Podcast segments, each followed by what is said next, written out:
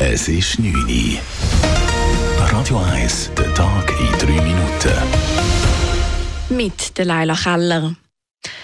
Der SP-Nationalrat Erik Nussbaumer ist neuer Nationalratspräsident. Der 63-jährige Politiker aus dem Kanton Basel-Landschaft wurde heute bei der Eröffnung der Wintersession zum höchsten Schweizer gewählt. Nach seiner eindeutigen Wahl mit 180 Stimmen bedankte sich Nussbaumer zuerst für das Vertrauen des Parlaments.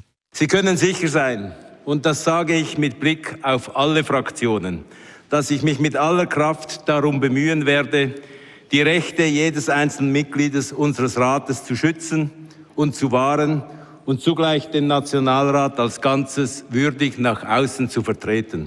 Der Nationalrat startete heute mit 54 Neugewählten in die neue Legislatur. Im Ständerat nehmen 13 neue Mitglieder ihre Arbeit auf.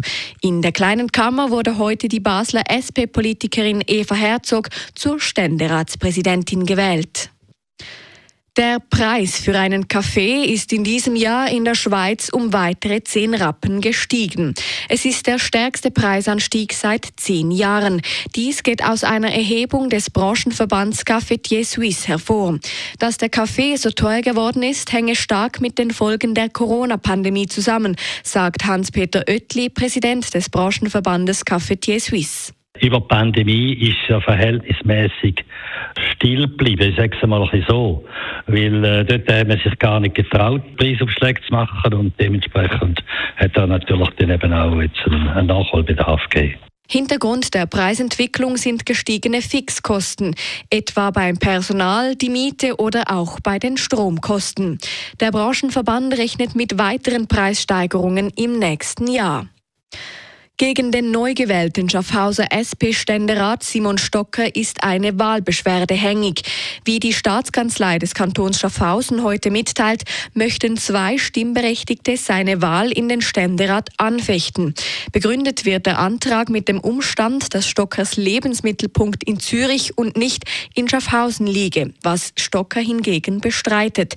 Die Schaffhauser Regierung wird laut der Staatskanzlei morgen darüber entscheiden, ob der Beschwerde Rechnung getragen wird. Vereidigt werden konnte Stocker zur heutigen Eröffnung der Wintersession trotzdem. Deutschland führt die verstärkten Kontrollen an der Grenze zur Schweiz weiter. Wie ein Regierungssprecher heute in Berlin sagte, will Deutschland die Kontrollen vorerst bis Mitte Dezember weiterführen. Von den Grenzkontrollen sind auch Tschechien und Polen betroffen. Insbesondere an der Grenze zu Polen sollen die stationären Grenzkontrollen fortgeführt werden. Seit Einführung der stärkeren Kontrollen seien etwa 1100 unerlaubte Einreisen verhindert und über 30 Schleuser auf aufgegriffen worden. Deutschland will mit den strengeren Kontrollen gegen illegale Einwanderung und gegen die Schleuserkriminalität vorgehen. Radio 1 Wetter. In der Nacht bleibt es bewölkt und vor allem in Richtung Rhein ist noch mal ein bisschen Schnee, Schneeregen oder auch Verreisregen möglich. Morgen Morgen bleibt es dann vor allem im Oberland weiterhin regnerisch. Die Temperaturen bewegen sich in der Nacht und am Morgen dann bei minus 2 bis 1 Grad. Der Tag durchklettert es dann auf gut 3 bis 5 Grad Uhr. Das war der Tag in 3 Minuten.